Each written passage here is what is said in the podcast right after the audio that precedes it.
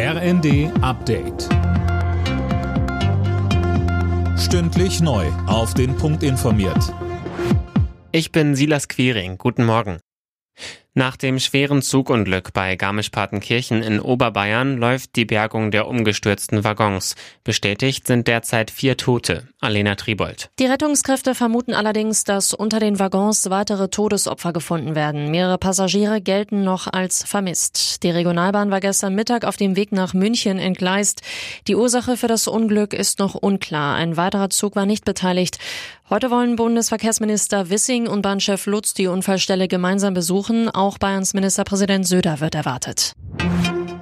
Nach langem Hin und Her hat der Bundestag das 100 Milliarden Euro Paket für die Bundeswehr beschlossen. Zuvor hatten die Abgeordneten bereits mit der nötigen Zweidrittelmehrheit für